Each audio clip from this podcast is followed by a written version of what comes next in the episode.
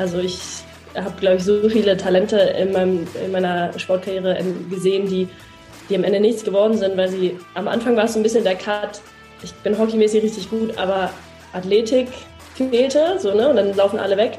Jetzt sind alle athletisch und können hockeymäßig oder können gut Hockey spielen, aber die Frage ist dann halt, wer kann wirklich dann auch gut spielen, wenn es darauf ankommt und unter Druck spielen und so. Und das, ähm, da sind viele Talente gar nicht oben angekommen.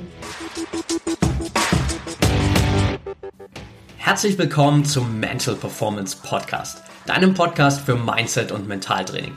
Mein Name ist Patrick Thiele und als Mentaltrainer helfe ich Profisportlern dabei, die bestmöglichen Ergebnisse zu erzielen, ohne dabei an ihren mentalen Blockaden zu scheitern. Getreu dem Motto Making the Best Even Better bekommst du hier im Podcast jede Woche mentale Erfolgsstrategien für deine Top-Performance. Let's go! Welcome back hier im Mental Performance Podcast. Heute mit Janne Müller-Wieland. Schön, dass du dabei bist, Janne. Ja, vielen Dank für die Einladung. Sehr gern und ich würde direkt hier den Podcast starten mit meiner kleinen Fragerunde zum Beginn. Das heißt, äh, für dich, ich habe sieben Fragen vorbereitet, die ich dir einfach kurz und knapp stelle und im besten Fall kannst du mit einem Wort oder einem Satz äh, direkt darauf antworten, bevor wir in das komplette Interview reinstarten. Bist du ready?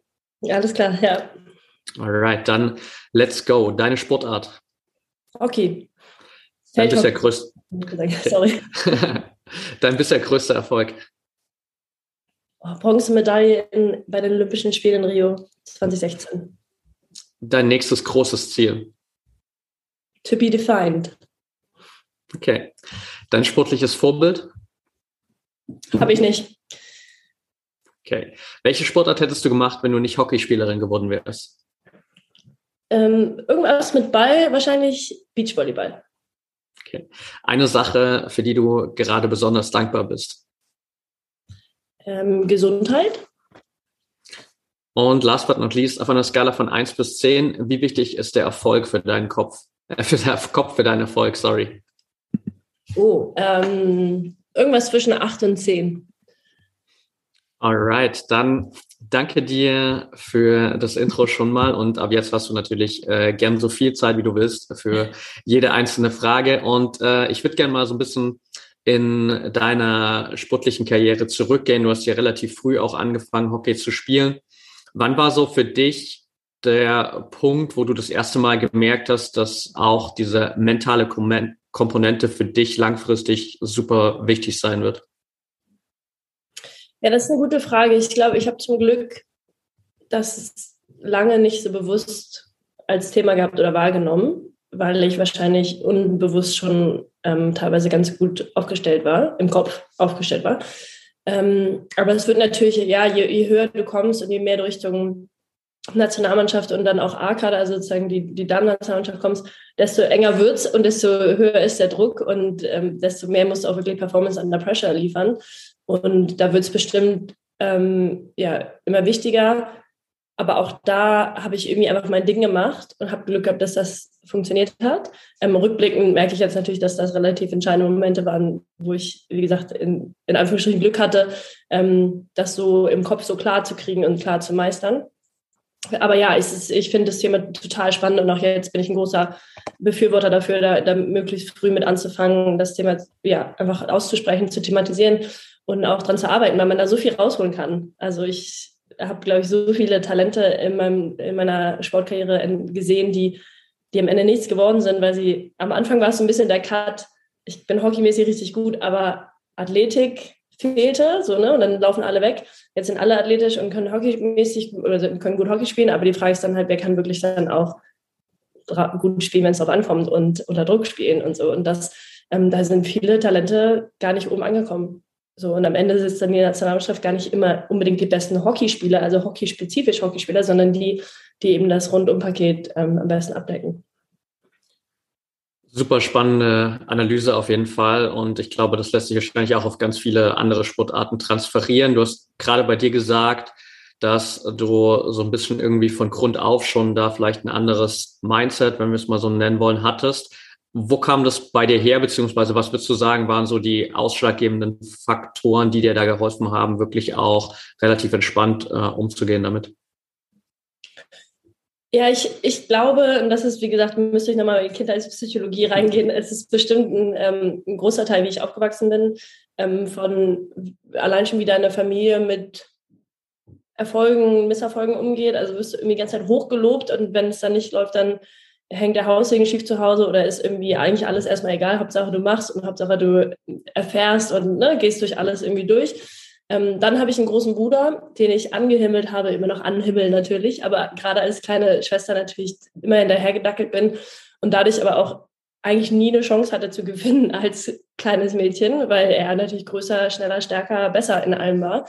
Ähm, und dadurch aber relativ früh gelernt habe, dass man trotzdem weitermachen kann und dass man einfach schnell wieder aufsteht und ähm, ja, versucht, ein bisschen besser zu werden, immer ein kleines Stückchen näher ranzukommen, statt immer nach diesen, diese große Enttäuschung zu haben, weil oh, warum bin ich nicht Erster geworden, war es für mich einfach, ja, wahrscheinlich diese Resilienz äh, relativ früh klar, dass, dass die Sachen nicht immer so laufen werden, wie ich sie gerne hätte, ähm, beziehungsweise wahrscheinlich relativ selten in dem Alter, in, in dem Zusammenhang. Ähm, und dann im Hockey, das haben wir ja genau mit sechs angefangen und das ist auch ja am Anfang spielst du das ja einfach nur, weil du Spaß dran hast und mit deinen Mädels Hockey spielen willst und dem Ball hinterherläufst. Ähm, und da gibt es natürlich auch immer trotzdem dann irgendwie in dem Alter den, das große Highlight, die Hamburger Meisterschaft oder in die erste Mannschaft zu kommen. Also diese kleinen Sachen, die natürlich für dich in dem Moment ganz, ganz groß sind.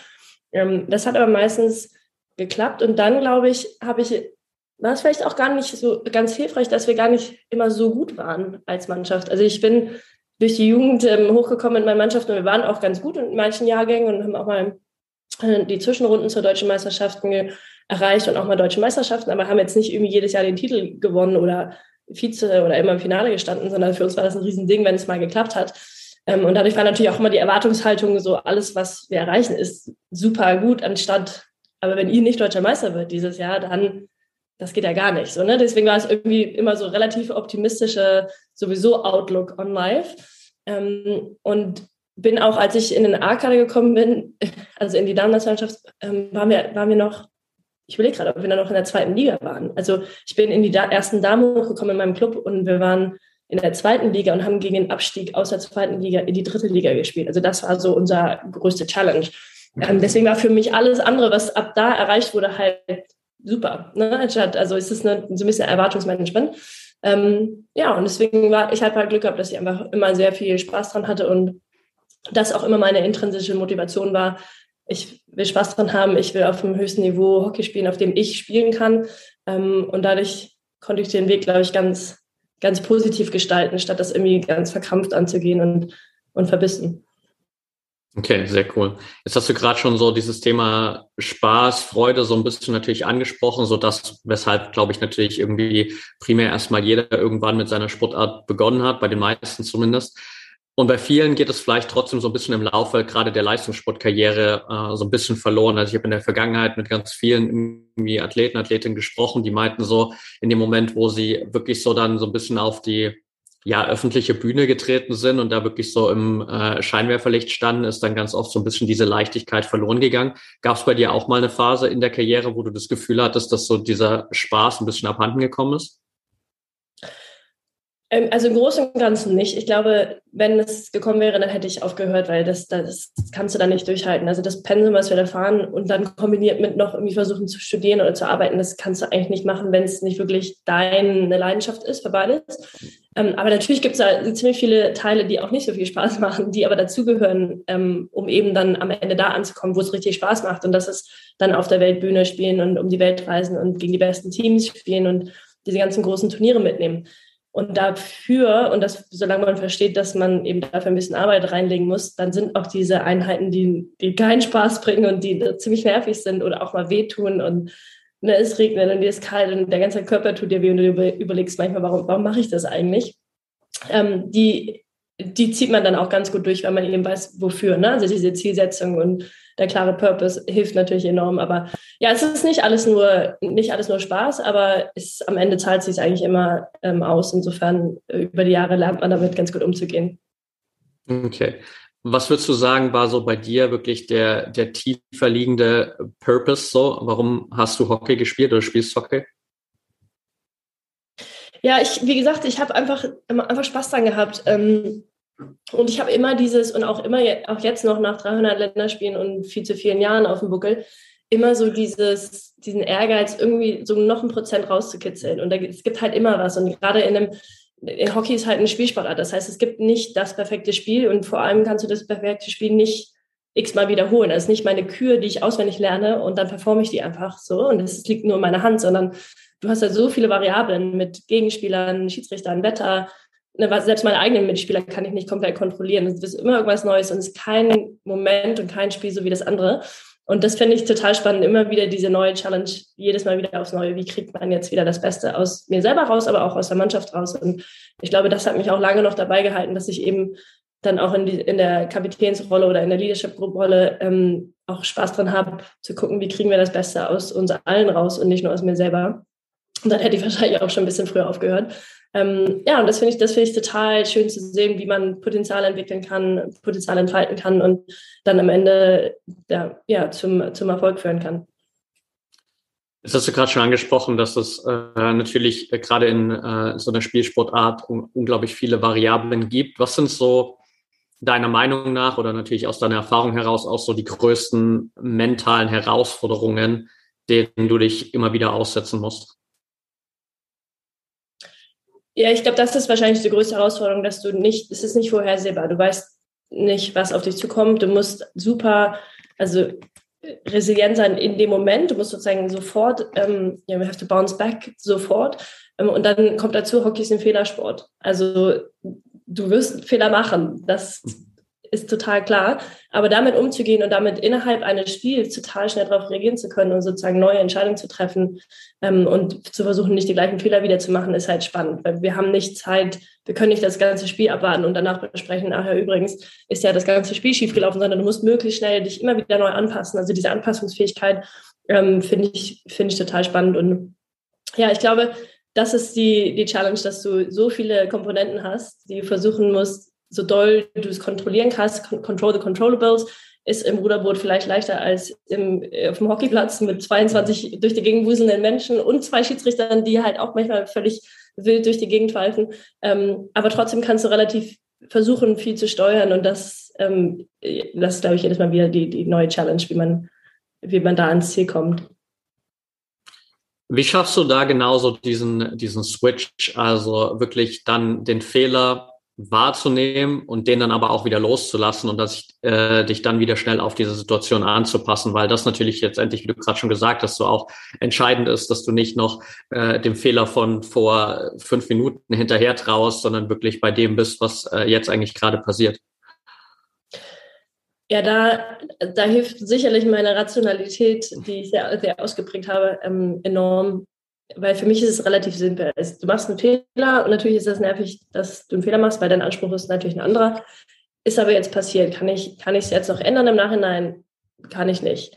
Ähm, warum ist der Fehler passiert? Das ist mal für mich noch spannend. Warum, also sozusagen nur, ich gucke den Fehler nur an, um zu verstehen, warum ist es passiert, um dadurch zu vermeiden, dass es wieder passiert. Nicht, um nochmal zu merken, wie blöd das von mir war, sondern wirklich nur handlungsorientiert, was kann ich das nächste Mal besser machen, alles klar, kann ich es ändern im Nachhinein? Nein, was kann ich jetzt machen? Ähm, ja, das Beste ist einfach, einfach weiterzumachen und nicht drüber nachzudenken und das äh, so gut du kannst ähm, weiterzuspielen.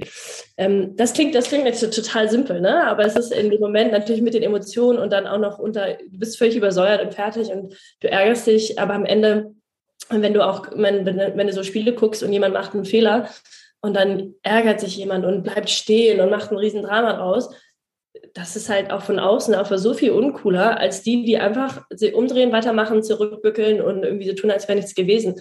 Und das ist natürlich in, in dem Sinne auch für die Mannschaft das einzig Dienliche. Ne? Das, das bringt halt denen nichts. Also schlimm genug, dass ich einen Fehler mache, wenn ich mich dann selber auch noch aus dem Spiel rausnehme, weil ich da irgendwie meine, meinen Diva-Gelüste ausleben muss, mhm. ähm, macht es eigentlich noch doppelt schlimm. So, und, in, und das, wie gesagt, aber das ist bei mir alles sehr unbewusst ähm, immer schon gewesen und angeblich habe ich auch nach außen so eine ganz, ganz ruhige Ausstrahlung, egal wie groß der Fehler gerade war. So, auch wenn ich natürlich innerlich denke, so, boah, Müller-Wieland, ne, reiß dich mal zusammen. Aber nach außen wirkt so, whatever. Und das hilft natürlich extrem, weil alle anderen dann auch denken, ja, okay, ist ja, ist ja nicht so schlimm gewesen, machen wir einfach weiter. Ähm, Gerade dann auch noch als Innenverteidigung bist du natürlich auch so in einer so zentralen Position auf dem Platz. Ähm, und wenn du dann noch Kapitän oder in der Führungsrolle bist, dann, dann noch mehr. Ähm, wir hatten mal eine Psychologin kurz dabei, die hat unsere Spiele analysiert von außen und meinte dann, dass ich immer, wenn was passiert ist, ähm, so mir kurz an die Nase so gefasst habe. Mhm. So, das war alles. Und das war anscheinend dann so mein Moment, so zack, und damit war es abgehakt, weggewischt, mhm. weiter geht's.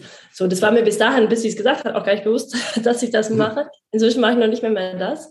Ähm, aber wir haben jetzt viel auch dran gearbeitet, auch in der Mannschaft, dass, dass jeder für sich so seine, seine Safety-Box erarbeitet, also sein Zeichen, sein, äh, was auch immer, Tool, mhm. um sich wieder zurückzuholen in, in die ja, Realität und auf das Wesentliche zu konzentrieren, weil, wie gesagt, jetzt hinterher ja Mann bringt niemandem was. So. Und ähm, manchmal bedarf es halt irgendwie ein kleines nur gegen den Schläger hauen oder bei mir gegen die Nase tippsten und ähm, das bringt dich wieder zurück. Wie gesagt, auch dieses Verständnis von Anfang an, Hockey ist ein Fehlersport. Also du wirst auf jeden Fall einen Fehler machen, hilft auch schon, weil dann, wenn ich nicht reingehe und denke, das wird das perfekte Spiel, ich werde keine Fehler machen, dann ist die Enttäuschung auch nicht so groß, wenn dann natürlich was passiert. Definitiv, aber ich glaube, dass gerade der Ansatz natürlich super wertvoll ist, erstmal grundsätzlich da mit dem Mindset reinzugehen, zu wissen, okay, ich werde auf jeden Fall Fehler machen, so, und das ist auch okay, weil die anderen machen auch alle Fehler, das gehört halt einfach zu dem Prozess dazu.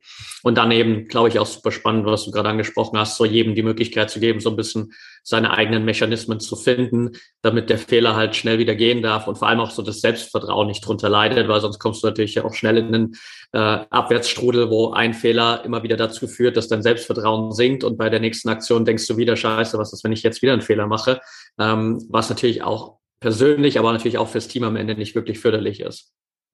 Ja, total. Das ist genau, also die Fehler machen ist überhaupt nicht schlimm. Die Frage ist halt, wie du darauf, wie du darauf reagierst. Und auch wenn gerade wenn neue Mädels in die Mannschaft kommen, sage ich immer, mir ist es egal, wie viele Fehler ihr macht. Hauptsache, ihr macht nicht den gleichen Fehler zehnmal und Hauptsache, ihr arbeitet einfach zurück und ne, macht weiter und lasst euch nicht beirren. Weil diese Abwärtsspirale ist total gefährlich, gerade wenn es dann wirklich um was geht und oder man vielleicht auch noch jünger ist oder sich da den Druck auferlegt und dann, before you know it, ähm, hast du nur noch Scheiße am Schläger. Ähm, gleichzeitig gibt es aber auch Spiele, wo man das ganze Spiel niemand, jemanden nicht sieht oder die nur, also jeden Ball verstoppt, Ball drauf tritt und am Ende schließen sie aber das entscheidende Tor. Und das zu wissen, wie gesagt, auch, ich kann trotzdem noch performen, auch wenn der Start nicht gut war, ähm, hilft natürlich. Definitiv. Jetzt hast du gerade schon angesprochen, dass ihr auch da innerhalb des Teams mal mit einer Psychologin zusammengearbeitet habt, ähm, die dir so ein bisschen auch deinen Mechanismus dann offengelegt hat. Hast du im Laufe der Zeit auch für dich gerade so an diesen mentalen Faktoren immer wieder auch mal gesondert gearbeitet oder ist das für dich eher was, was sich so durch das regelmäßige Training und die Wettkampfherausforderungen slash Belastung so einfach mitergeben hat?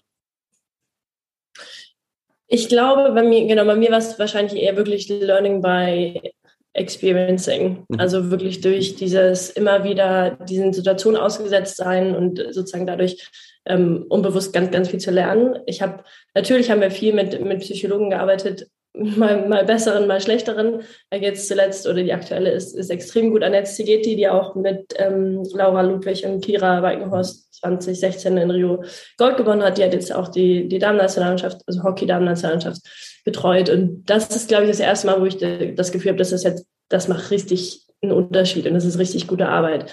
Ähm, weil gerade in so Teams, dann hast du halt einen Psychologen, der kommt ähm, und dann machst du meistens Zielsetzungen, was auch wichtig ist, aber wenn mal, mal eben jemand vorbeikommt für so eine Session und du setzt dir mal, mal eben ein Ziel, es bringt ja eigentlich nur so halb viel und dann ist es äh, natürlich immer die Frage, wie kommen wir da hin? Naja, nicht mit dem Fahrstuhl, sondern mit der Treppe. Okay, auch tausendmal gehört, super, aber was heißt das wirklich? Ne? Und mhm. gerade in Teams musst du eigentlich viel, viel mehr Zeit damit verbringen, jeden Einzelnen zu, zu verstehen und zu analysieren, wie können, wie können wir dich zur Bestleistung herausholen. Weil wir sind am Ende eine Mannschaft, aber eigentlich sind wir 18 Individuen mit komplett mhm. anderen Erfahrungen, Hintergründen und, und Charakterzügen. Und darauf einzugehen, ist ähm, ja, durch das eigentlich das Spannende, weil du da eben diese ganzen Prozente rausholst, um dann auch als Team zu performen.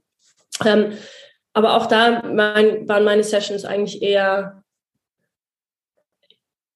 eher aufs Team auch bezogen, mhm. vielleicht, oder auf dann vielleicht ähm, Player-Coach-Relationship, jetzt gar nicht so doll auf mich selber, weil ich, wie gesagt, aber auch Glück hatte, dass ich halt jedes Jahr keine Ahnung, ich habe drei Länderspiele gemacht und das, jeder Länderspiel lernt was Neues dazu. Ne? Du hast halt das meiste jetzt inzwischen auch schon mal, mal gesehen und miterlebt. Und trotzdem ist es jedes Mal wieder aufregend und spannend. Ne? Also es ist ja trotzdem, dass man nicht komplett da ist, aber ähm, ich glaube, das hat mir am meisten gebracht. Ja, super wichtiges Learning, glaube ich, auch nochmal, sowohl für jeden einzelnen Zuhörer, der hier gerade sich das anhört, aber auch so für die, für die Teams sozusagen wirklich auch zu erkennen, so dass es natürlich cool ist, wenn du immer mal wieder diese mentalen Impulse hast, aber es bringt halt nicht viel, wenn es was Einmaliges ist, beziehungsweise gerade auch in Bezug auf ein Team, wenn es halt einfach so generalisiert ist, weil es eben auch da, wie du gerade schon gesagt hast, nicht so dieses One-Fits-All-Modell gibt, sondern äh, du musst halt irgendwie innerhalb des Teams auch auf jeden einzeln eingehen und für jeden die einzelnen äh, Mechanismen finden, schauen, wie tickt jeder einzeln. Und das funktioniert halt nicht in einer Session, sondern äh, nur wenn du wirklich die Möglichkeit hast, langfristig daran zu arbeiten. Also glaube ich nochmal ganz wichtiger Punkt. Und du hast gerade schon nochmal natürlich gesagt, so dass im Laufe der äh, 300 Spiele, die du jetzt auch für die Nationalmannschaft gemacht hast, oder mehr als 300, sich da auch super viel natürlich äh, verändert hat, viel passiert ist, du hast viel erlebt. Wie hast du dich so als Spielerin verändert von Spiel 1 zu Spiel 300? also Spiel 1, oh, erstmal war ich Spiel 1 noch Mittelsturm, inzwischen bin ich in Verteidigung. Also es, da hat sich schon mal relativ viel verändert. Aber abgesehen davon naja, das, man eigentlich ist klassisch, dass die, die Spieler, die neu reinkommen, sind am Anfang total unbedarft und machen einfach und haben irgendwie noch so diese Energie und, und laufen drauf los. Und es war jetzt nicht mein Spiel eins, aber im Peking 2008 Olympischen Spiele waren meine, meine erste Olympischen Spiele und mein erstes großes Turnier mit der Mannschaft auch. Und da habe ich auch anscheinend ganz gut gespielt. Ich muss mir die Spiele jetzt nochmal angucken, weil ich es wirklich nicht erinnern kann. Aber ich wurde danach auch in diese Weltauswahl nominiert und, und Deutschlands Hockeyspielerin des Jahres und so. Also das muss, muss ganz okay gewesen sein. Aber auch, wie gesagt, gar nicht wahrgenommen, weil ich einfach Bock drauf hatte. Und ich habe einfach mein Ding gemacht und, ne, und whatever und äh, einfach drauf los. So unbedarft. Ähm, ich hatte auch Glück, dass ich aber niemanden in den anderen Mannschaften kannte, weil es auch kein Social Media in dem Sinne noch nicht gab und ich noch nicht wusste, oh, das ist die coole von Holland und das ist die gute. Na, es war einfach so, klar, ein bisschen hören sagen, aber ich wusste gar nicht, für mich sahen die alle gleich aus. Ich wusste jetzt gar nicht, wer wer ist. Dadurch bin ich dann halt auch auf die, die besten Verteidiger drauf zugerannt und habe mein Ding gemacht und bin vorbeigekommen, weil ich gar nicht groß drüber nachgedacht habe. Und das ist, glaube ich, übrigens abgesehen jetzt von meiner Erfahrung echt so ein Phänomen, dass das erste Jahr mit Neustartern, die teilweise durch die Decke gehen, weil die weil die das so gut machen und dann im zweiten Jahr plötzlich total stagnieren und rückwärts gehen, weil sie dann anfangen, Leistungsdruck sich selber aufzuerlegen und anfangen zu denken und anfangen, ne, darüber nachzudenken, ach, das ist jetzt ja, ja, ne, ähm, das ist ja, das ist eigentlich schade, dass man diese Unbedarftheit ein bisschen verliert. Mhm. Ähm, gleichzeitig habe ich mich natürlich eher auch ein bisschen ähm, ja, weiterentwickelt, in, ein bisschen erwachsener geworden, auch im Spielstil. Ich weiß noch, dass unsere Innenverteidigung damals in Peking, ich war ihre Außenverteidigerin, die arme Tina, die hat sich, glaube ich, ein paar graue Haare mehr durch mich gehabt, weil ich halt immer so ein bisschen so, ach, nee, ich hatte die doch. Und sie so, ja, du musst die decken. Ja, habe ich gehabt, ja, alles entspann dich. So halt, ne? Und das ist natürlich äh, für jemanden, der da versucht, den ganzen Laden zu organisieren, sehr, sehr stressig. Ähm, und bin natürlich ein bisschen klarer geworden, in welchen Situationen ist, ist was wichtig, ähm, gerade unter Druck. Ne? Jetzt macht man vielleicht lieber das, jetzt macht man vielleicht lieber das. Ähm, und diese Erfahrung nimmst du mit und das hilft natürlich enorm dann auch, egal auf welcher Position, in welcher Mannschaft in der Zukunft. Ähm, und dann natürlich kommt dazu dann, je älter du wirst und je besser du wirst, ähm, ich bin ich halt in diese Führungsrollen reingekommen. Und in meinem Verein war ich da schon relativ früh, aber dann auch in der Nationalmannschaft die Verantwortung zu übernehmen, ist auch nochmal was anderes, als wenn du gefühlt nur deinen dein Teil machst und ein bisschen drumherum, ist natürlich was anderes, wenn du wirklich alle Stricke in der Hand hast und versuchst, da den ganzen, ähm, ja, den ganzen Tross anzuleiten. Also ja, ich würde sagen, eine, eine große Veränderung. Ich würde mir manchmal wünschen, dass ich auch heute noch mehr offensiv spielen darf, aber inzwischen habe ich mir jetzt so die Defense im Griff als, als in meinem ersten Spiel. Okay, jetzt äh, ist natürlich so dieses Thema, was wir jetzt irgendwie schon zweimal angesprochen haben, so Performance under Pressure, für jeden Leistungssportler am Ende ein Riesenthema. Wie gehst du für dich damit um, beziehungsweise was sind vielleicht auch so mit deiner Erfahrung die Dinge, die für dich am besten funktioniert haben oder am besten funktionieren, um da trotzdem, trotz des Drucks, gerade jetzt auch, keine Ahnung, bei Olympischen Spielen beispielsweise, die Leistung am Ende abrufen zu können?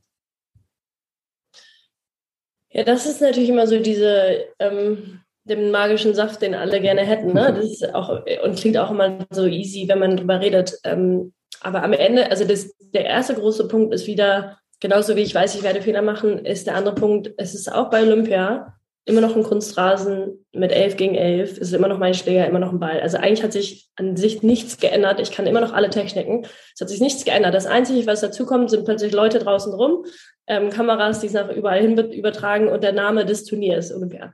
Ähm, aber eigentlich, wenn man es mal runterbricht, ist alles wie vorher. Und wenn du, wenn du das sozusagen so sehen kannst, dann ähm, gibt es dir natürlich auch mehr, mehr Selbstvertrauen und du bist mehr so in deinem Business as usual drin, was, was, dir, was dir natürlich extrem hilft. Ähm, gleichzeitig ist aber zu wissen, dass es ein großes Turnier auch ja nochmal ein super Motivationsschub kann, aber für andere auch genauso dieser, dieser hemmende Faktor sein. Für mich war das eigentlich immer eher so ein, ja, Motivation. Ich war eigentlich, glaube ich, immer, je wichtiger es wird, desto besser wurde ich eigentlich, weil jetzt in so einem Trainingslager, zwei Wochen Training, habe ich gut trainiert, aber es wär, da wäre ich jetzt nie an Bestleistung reingekommen, weil es für mich auch immer so dieses war, es muss um was gehen und worum geht's und jetzt geht's richtig los. Ne? Und ähm, genau, aber das, das ist so die, die Ausgangsvoraussetzung und dann, um in der Lage sein, auch in dem Moment zu performen. Ich habe immer diese, diese Gleichung Performance equals Potential minus Interferences. Also Performance ist gleich dein Potenzial ab minus alle, alle Störungen, die dazwischen kommen können. So, und da, das heißt, man muss sich sozusagen um diese Störungen kümmern. Was, was, was sind die Interferences, die dazwischen kommen können? Und das kann, wie gesagt, sein Wetter, so was, was du nicht beeinflussen kannst. Ähm, deswegen gehen Teams ja früh auch in, in die gleichen Klimazonen, wo man das große Turnier hat, um sozusagen das zu, ähm, zu üben. Wie ist das bei 80 Grad, äh, 80 Prozent Luftfeuchtigkeit? Wie ist es bei 40 Grad in Argentinien? Ähm, das kann der Schiedsrichter sein, wie, ich, wie gehe ich damit um, wenn der Schiri jetzt irgendwie für mich total ungerechte Entscheidung fällt. Also das kann man ja auch viel vorher in, in anderen Spielen, die nicht so wichtig sind, für sich immer dran arbeiten und thematisieren. Ähm, meine eigene Performance, die kann ich natürlich extrem im Training vorbereiten, dass ich weiß, selbst wenn es dann bei Olympia unter Druck ist und bei 40 Grad und 80 Prozent Luftfeuchtigkeit, ich weiß, diesen Schlag habe ich 100.000 Mal gemacht zu Hause, ich kann den. So, da muss ich jetzt gar nicht drüber nachdenken. Das heißt, ich verschwende keine Energie darauf, zu überlegen, oh, wie geht nochmal der Schlag, weil das habe ich vorbereitet, das ist keine, kein Störfaktor für mich. Ähm, Gegner ist natürlich immer so ein großes Thema, weil du kannst die Gegner schwer ja, kann ich jetzt schwer bestimmen, was sie machen sollen. Ähm, du kannst sie aber trotzdem ganz gut analysieren und auch vorher natürlich schon mal gucken, wer, wer ist das eigentlich und ist das wirklich alles so super, wie das wirkt oder ist, kann man das eigentlich auch auseinandernehmen und mal wieder aufs Wesentliche runterbrechen. Also so, ich könnte jetzt durch alle Punkte durchgehen, aber äh, am, am Ende geht es darum, was hält mich davon ab, Bestleistung zu bringen oder was könnte mich davon abhalten.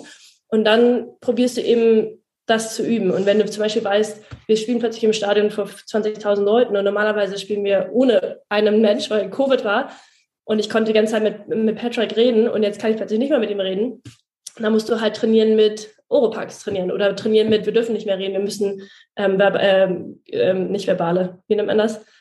Ah, nonverbale ja, Kommunikation mit, machen. Ja, mit Zeichensprache. Genau. So müssen nonverbale Kommunikation machen. Also das kann man ja alles ähm, sozusagen in Anführungsstrichen vorbereiten, sodass, wenn es dann wirklich darauf ankommt, du dich sicherer fühlst, du nicht so viel Energie damit verschwendest, jetzt irgendwie alle Horrorszenarien in deinem Kopf durchzugehen, sondern einfach so ein bisschen ja, in, deinen, in deinen Motions drin bist und einfach einfach machst. Und das ist ja immer so, dieser, dieser Flow-State ist ja der, in den alle irgendwie reinkommen wollen.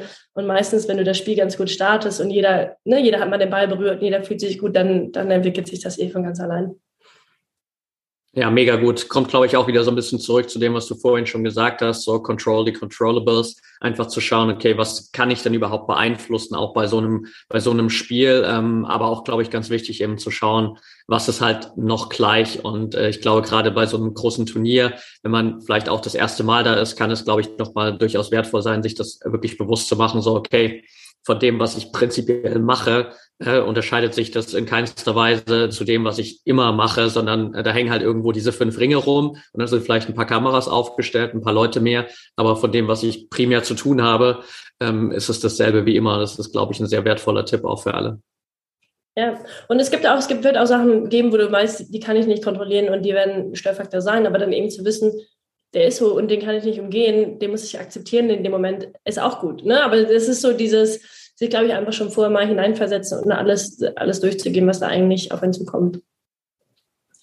Okay, lass uns da mal noch mal so final eine Ebene kurz tiefer gehen, so ein bisschen quasi auf die unmittelbare Spielvorbereitung. So, wie gehst du so mit der Vorbereitung um? Vielleicht also am Abend vorher ist ja meistens für viele Athleten immer noch mal so ein kritischer Zeitpunkt, beziehungsweise dann so vielleicht auch in der letzten Stunde vor dem Spiel. Hast du für dich da im Laufe der Zeit so gewisse Rituale entwickelt, die du immer wieder nutzt, oder bist du einfach inzwischen durch die Erfahrung natürlich auch so gelassen, dass äh, dich das gar nicht mehr weiter aus der Ruhe bringt?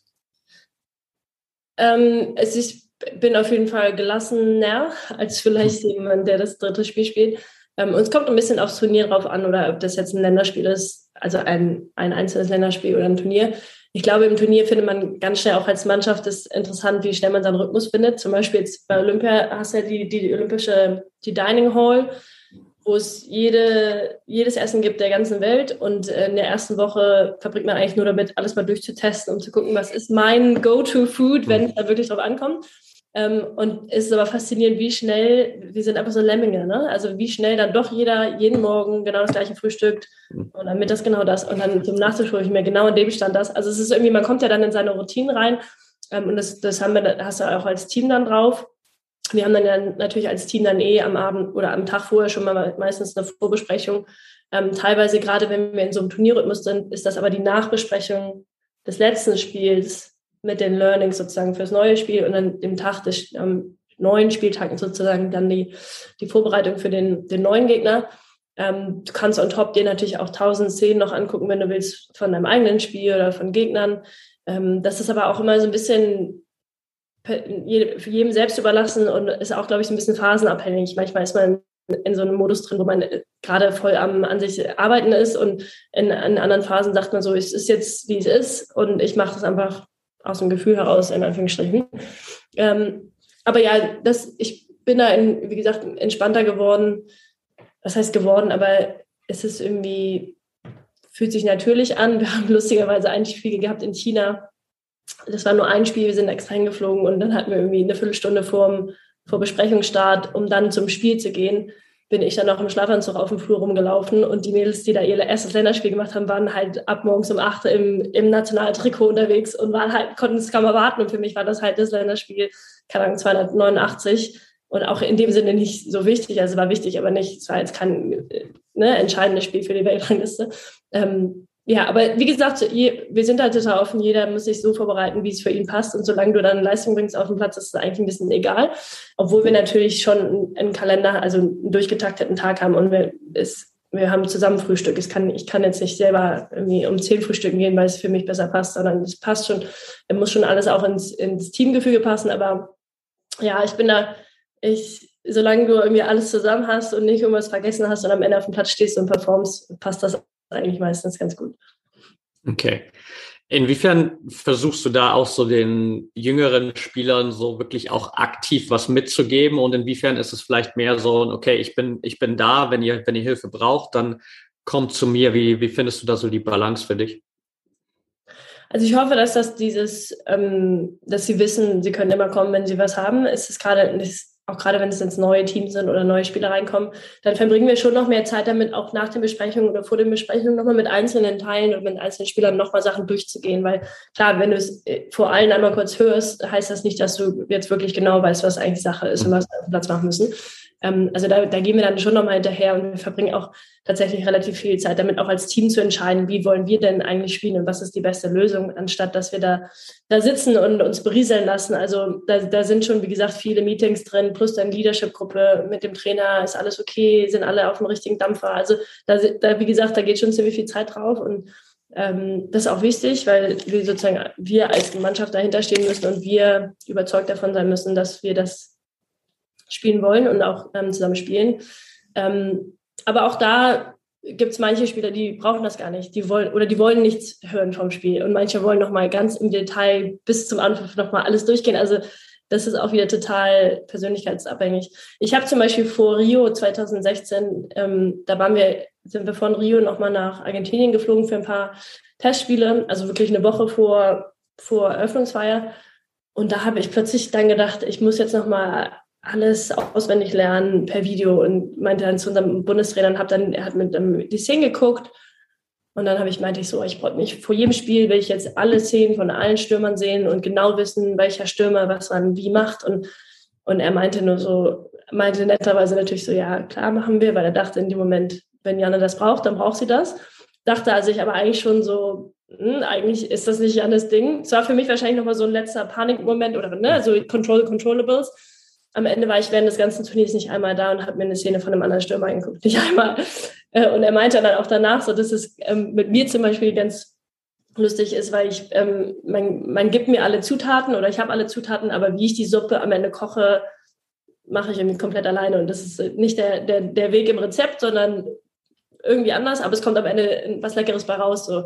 Ähm, deswegen, aber plötzlich dachte ich kurz, ich muss nach dem Rezept gehen und ich muss jetzt alles auswendig lernen. Aber das wäre für mich ist gar nicht mein Style. Und deswegen ähm, hat's auch, habe ich intuitiv im Turnier auch gar nicht, nicht einmal drüber nachgedacht, weil ich im Turnier drin war und mich gut gefühlt habe und einfach mein Ding gemacht habe. Aber ja, wie gesagt, da, da ist jeder anders. Ja, wahrscheinlich bringt es dich natürlich dann auch zu sehr vielleicht in einen State, wo du einfach sehr verkopft bist, vielleicht auch im Zweikampf so gegen die Stürmerin letztendlich, so zumindest in meiner Wahrnehmung, wenn du halt vorher äh, tausend Tapes davon gesehen hast, ähm, wie die sich verhält in verschiedenen Situationen und so weiter und dann denkst, okay, genau das wird sie jetzt wahrscheinlich machen und dann macht sie was anderes, dann bist du vielleicht so festgefahren in deinem einstudierten Modell, dass du intuitiv gar nicht dann so schnell reagieren kannst, oder? Genau, in, dein, in deinen Statistiken. Aber du, 90 Prozent der Zeit machst du doch das. Genau, aber, aber wie gesagt, es gibt auch andere, die sind total analytisch unterwegs da und, äh, und für die funktioniert das. Und das ist ja auch, das ist ja dann, das ist auch super. Und gerade, gerade jetzt zum Beispiel ähm, Torhüter, gerade wenn du dann ins Penalty-Schießen gehst, die haben natürlich wirklich tausend Videos geguckt mhm. und wissen, dass in 99 aller Fälle macht ja einen Vorhandzieher und eine Agi anstatt. Also so das, da, da ist ja, steckt ja auch total viel drin. Und wir machen es als Team ja auch relativ viel und wir machen auch, oder bei Standardsituationen gucken wir uns das auch viel an. Und ich glaube, ich habe da auch bestimmt viel in meinem Kopf, weil ich einfach, weil ich gegen viele von denen einfach oft gespielt habe und sozusagen das selber mal erfahren habe und mhm. gelernt habe. Gleichzeitig darf man aber auch immer nicht unterschätzen, wie viel ähm, Power man selber hat, weil allein schon durch mein Stellungsspiel kann ich dich sozusagen in eine, in eine Richtung manipulieren, die für mich gut ist, obwohl das gar nicht dein, deine Preferred Option, Option ist. Ne? Also das, sich jetzt dann nur darauf hinzugeben, dass ich alles mache, um mich deinem Spielstil anzupassen und möglichst dann erfolgreich zu sein, ist natürlich auch nicht das Wahre. Aber ähm, zu wissen, was auf einen zukommt, hilft manchmal natürlich trotzdem schon. Definitiv. Jetzt hast du 2021 deine vierten Olympischen Spiele verpasst, weil du final dann nicht nominiert wurdest. Wie bist du für dich damit umgegangen? Da, das war natürlich ein bisschen eine kleine Achterbahn, also umgegangen. Ich glaube, ich, ich bin damit ziemlich gut umgegangen, ehrlich gesagt. Das heißt aber nicht, dass es mich nicht getroffen hat. Ähm, aber ich habe, ich komme gleich dazu, ähm, wie ich damit umgegangen bin. Aber ja, die, de, wenn du, wenn du überlegst, dass du, für uns ist ja Olympia alle vier Jahre, damit durch Covid waren es dann fünf Jahre und ähm, ich habe da ziemlich viel investiert die letzten fünf Jahre, nicht nur für mich als Spielerin, sondern eben auch in, in dieser Führungsfunktion und für die Mannschaft und wie viel Sachen da hinter den Kulissen noch dazukommen mit organisieren, machen, weiter darüber nachdenken. Das ist halt wirklich so mehr als nur mein Sportler-Herzenprojekt gewesen. Ähm, insofern war das natürlich eine riesen, riesen Enttäuschung. Gleichzeitig war das ganze Jahr aber schon ein bisschen verkorkst, weil ich, dadurch, dass ich in England wohne, konnte ich dann teilweise nicht zu Trainingslagern kommen dann wegen Covid, also wirklich saß beim PCR-Test am Tag vor dem Abflug und kriegte die Nachricht, die äh, Reisegenehmigung, die Ausnahmegenehmigung für Athleten wurde weggenommen. Du kannst übrigens nicht kommen. Oder wenn du kommst, musst du fünf Tage in Quarantäne. Das Camp ist aber nur sechs Tage lang. Also das waren schon alles so, das war, fühlte sich schon alles nicht so rund an. Er konnte nicht nach Argentinien fliegen, weil es auf der roten Liste war in der UK. Also so irgendwie, boah, irgendwie schon so das ganze Jahr ein bisschen blöd gewesen. Trotzdem hatte ich natürlich gehofft, dass es dann am Ende ähm, dass wir es trotzdem irgendwie zusammen alle machen, ist dann, ist dann nicht so geworden. Ähm, und gleichzeitig habe ich dadurch, dass ähm, wir ein Kind bekommen haben letztes Jahr, hatte ich natürlich erstmal super Ablenkung mhm. ähm, und auch was, was ich sonst komplett verpasst hätte. Also sonst wäre ich eigentlich den Sommer drei Monate gefühlt unterwegs gewesen und dadurch habe ich die ersten drei Monate mit meinem Sohn verbracht, die ich ja sonst per FaceTime wahrscheinlich mehr oder weniger mitbekommen hätte. Also auch was, ähm, was völlig okay war, ähm, sozusagen in dem Sinne. Äh, trotzdem hätte ich natürlich gerne Olympia gespielt und äh, gleichzeitig ist es aber wieder das, genauso wie ein Fehler auf dem Platz, kann ich das jetzt ändern? Nein. Also er wird das nicht rückgängig machen. Und es gab wirklich Leute auch im Umfeld, auch im nahen Umfeld, und ähm, die teilweise meinten, kann man das nicht nochmal ändern? Wo ich denke, meinte so, kann man, kann man nicht, weil erstens, selbst wenn man es ändern könnte, du, du musst ja jemand anders wieder rausschmeißen. Das ist ja nicht so, dass wir haben jetzt einen neuen Platz, sondern jemand muss raus. Ähm, und dadurch, dass ich es nicht ändern konnte, also ich habe immer das Motto, if you can't change it, get on with it. Und ich konnte es nicht ändern. Insofern ähm, war für mich die Frage, wie mache ich jetzt das Beste draus? Und das ist dann eigentlich immer genau die Sachen machen, die man sonst nämlich nicht machen kann, wenn man Athlet ist, wie zum Beispiel jetzt Zeit mit meiner Familie verbringen oder ähm, Reisen war natürlich leider limitiert durch Covid, sonst wäre man sofort irgendwo hinge hingefahren, hätte was Gutes gemacht und einfach das normale Leben leben, wo man einfach Schokolade essen kann und Wein trinkt und ähm, keine Ahnung, lange wach bleibt. Also so diese ganzen Sachen, die auf die wir sonst immer verzichten müssen und ähm, zu Hochzeiten fahren. Also alles, was man immer absagt. Es war sozusagen, habe ich ganz bewusst alles genossen, ähm, was, wir, was ich die letzten 15 oder wahrscheinlich viel länger Jahre ähm, ja, aufgegeben habe. Und dadurch war es irgendwie ein cooles Jahr. Und wenn ich dann Silvester 2021 zurückgeguckt habe, dachte ich auch irgendwie, war es ein cooles Jahr. Obwohl es natürlich der, die größte Enttäuschung meines Lebens mittendrin war. Und ich nenne das immer mal eine meiner größten Fuck-Ups war. Ähm, aber trotzdem fand ich das ja irgendwie schön, weil ich es irgendwie positiv sehe. Ich habe natürlich auch Glück, dass wir, dass ich erstens dreimal dabei war und wir auch eine Medaille gewonnen haben letztes Mal und ähm, also jetzt dann vorletztes Mal und dadurch jetzt ist irgendwie das erlebt habe. Und trotzdem konnte ich gleichzeitig dadurch, als ich dann Tokio gesehen habe im Fernsehen, konnte ich es natürlich viel besser nachvollziehen. Und es war dann, wäre ich dann doch so gerne da gewesen. Ne? Aber es ist, ähm, ja, es mein größtes, was mir am meisten wehgetan hat, war, glaube ich, dass ich nicht mit meiner Mannschaft das machen durfte, weil das meine, mein Baby war und meine Mädels. Ähm, und ich da, wie gesagt, da, das mehr als nur eine Mitspielerin gesehen habe, sondern eher, ja, wie es meine Mannschaft. Und es hat sich ein bisschen angefühlt wie so eine schlechte Scheidung, wo man, ich konnte ja noch nicht mal Tschüss sagen. Ne? Wir haben ja einen Anruf bekommen. Also ich habe noch nicht mal beim, beim Trainingslager dann, keine Ahnung, viel Glück gewünscht und Ciao gesagt, sondern äh, alle wurden angerufen und man reist einfach nicht an zum nächsten Trainingslager. Äh, genau, so schlechte Scheidung und man darf die Kinder nicht mehr sehen. So hat sich das angefühlt. Aber ich habe sie natürlich trotzdem immer mal gesehen und ähm, ja, habe es auch alles verfolgt und habe den Mails auch die Daumen gedrückt. Aber ja, hat, hat leider, konnten leider auch nicht ihr Potenzial ausspielen komplett. Alright, jetzt hast du auch in den letzten Jahren neben dem Hockeyfeld sozusagen auch auf dem unternehmerischen Feld ja so ein bisschen äh, deine ersten Schritte gemacht, vor allem auch mit Unthink Today. Was nimmst du so aus dem Hockey, gerade so auf dieser Mindset-Ebene, mit für dich auch ins Business? Das ist immer so eine simple Frage und es gibt so viele Antworten zu. Ist, ähm, weil, oder beziehungsweise die einfache Antwort ist fast alles. Ähm, und du, du, man ist echt überrascht, weil ich habe ja, bevor ich, also ich finde die Startup-Szene super und habe da auch viel Zeit drin verbracht, aber ich habe zwischendurch auch immer wieder Corporate-Stationen gemacht, weil ich dachte, es ist auch mal spannend zu sehen. Und es ist überraschend, wie viele Sachen gar nicht so selbstverständlich sind für Leute. Ähm, egal, also in der Wirtschaft, aber egal wo, wenn die, die für Athleten total ganz normales soziales Miteinander umgehen, Ziele setzen, in, an einem Strang ziehen, ne, das ganze Miteinander und wie, wie erreichen wir Sachen. Ähm, das ist für ganz viele Leute gar nicht so selbstverständlich und das ist, finde ich, immer wieder augenöffnend. Ne? Das heißt, ja, da nimmt man natürlich extrem viel mit, dieses leistungsorientierte, aber nicht leistungs für mich orientierte, sondern leistungs für uns orientierte, gerade weil ich aus dem Teamsport komme. Ähm, wie kommen wir ans Ziel? Was ist der Weg dahin? Wie gehen wir mit Fehlern um? Oh Gott, Fehlerkultur in der Wirtschaft. Wow. Also da könnte ich eigentlich jeden Tag einen Vortrag halten und alle.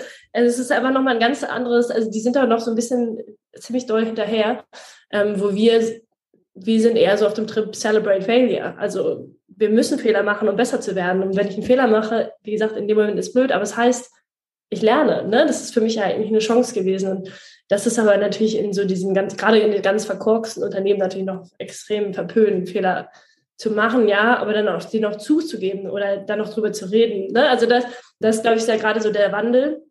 Und das finde ich total spannend, das immer wieder damit reinzubringen, dass, dass Leute das darüber reden, zu teilen. Also wir machen immer mit Unthink, machen wir Fuck-Up Fridays, wo es nur darum geht und jeder erzählt nur ein Fuck-Up. Es wird keiner erzählen, wie cool er ist, sondern jeder wird nur erzählen, wie, wie doll er auf die Schnauze geflogen ist. Ähm, weil dadurch nicht nur du besser wirst, sondern auch alle anderen, die auch von deiner Story lernen. Also das ist ja auch, wie gesagt, man lernt ja auch zusammen. Ähm, Feedback-Kultur gehört so ein bisschen auch mit dazu. Also wir sind es ja auch extrem gewohnt, permanent Feedback zu bekommen, teilweise ein bisschen unter der Gürtellinie, ähm, teilweise sehr konstruktiv. Ähm, und auch damit umzugehen, genauso Feedback zu geben, also wie, wie helfe ich dir und äh, diese ganze Perspektive darauf. Das zum Beispiel auch mit, dem, mit der Mannschaft, mit, ich sage mal, wenn ich 17 Mitspielerinnen habe, dann spreche ich mit denen in 17 verschiedenen Art und Weisen, weil jeder anders ist. Und manche wollen oder müssen angeschrieben werden oder manche müssen an die Hand genommen werden, manche müssen gelobt werden. Also so ein bisschen so das zu verstehen beim Feedback, mit wem, mit wem habe ich es hier eigentlich zu tun. Ähm, ja, und jetzt gerade im Unternehmertum ist natürlich auch extrem viel diese Steh-auf-Mentalität und dieses Durchhaltevermögen, ne? weil ähm, ich, jetzt übertrieben gesagt, in einem Corporate-Job kann man sich ja manchmal ein bisschen zurücklehnen, weil man kriegt ja, man ist auf der Payroll und passt schon, Hauptsache man erreicht so ein bisschen die Ziele. Und im Unternehmertum bist du halt entweder, entweder funktionierst oder du musst halt Insolvenz anmelden und das ist halt nochmal ein bisschen anderer Druck. So, und das, das finde ich aber das Spannende eigentlich. Also ich bin lieber, lieber mal voll dabei, wenn wir, wenn wir gewinnen und voll dabei, wenn wir es vermassen, als so ein bisschen im Mittelfeld rumzuschwimmen und eine 9 to 5 zu machen. Ja, okay. Dann habe ich noch eine letzte Frage an dich, die ich auch immer all meinen Interviewgästen stelle. Und zwar am Ende geht es natürlich im Sport und natürlich irgendwie auch im Business ähm, immer wieder so nach außen hin um Erfolg. So, das ist natürlich auch das, woran man im Sport irgendwie so ein bisschen immer wieder auch gemessen wird, zumindest in der äußeren Wahrnehmung. Und trotzdem bedeutet Erfolg natürlich für jeden irgendwie was anderes. Was bedeutet Erfolg für dich, Janne? Erfolg für mich bedeutet, was zu machen, was mir Spaß macht und das möglichst gut zu machen. Also wenn ich damit mit dem, was ich mache, irgendwie einen Impact habe auf auch nur eine andere Person, einen positiven Einfluss habe auf eine andere Person, dann ist das für mich schon, ähm, schon super. Und wenn mir das auch noch Spaß macht, das, was ich mache, dann, ist, dann habe ich das perfekte ähm, Szenario gefunden. Okay, alright, danke dir. Für die Zuhörer, die irgendwie Bock haben, deinen Weg ein bisschen weiter zu verfolgen, sich mit dir zu connecten, was sind da die besten Optionen, die es gibt?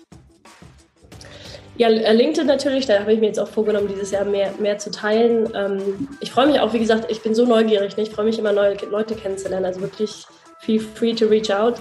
Ähm, LinkedIn, Instagram und Twitter spiele ich eigentlich nur Wordle gerade. Also das würde ich jetzt mal äh, hinten runterfallen lassen. Und Facebook habe ich, glaube ich, gelöscht von meinem Handy. Also das sind die beiden. Ähm, und dann natürlich sonst auch mit Unthink. Da sind wir jetzt gerade voll dran mit unserem Startup, das ein bisschen ähm, noch größer zu machen. Das ist www.weunthink.com. Ja, auch gerade umgezogen auf eine neue Website. Also das wären wahrscheinlich so die drei Anlaufstellen.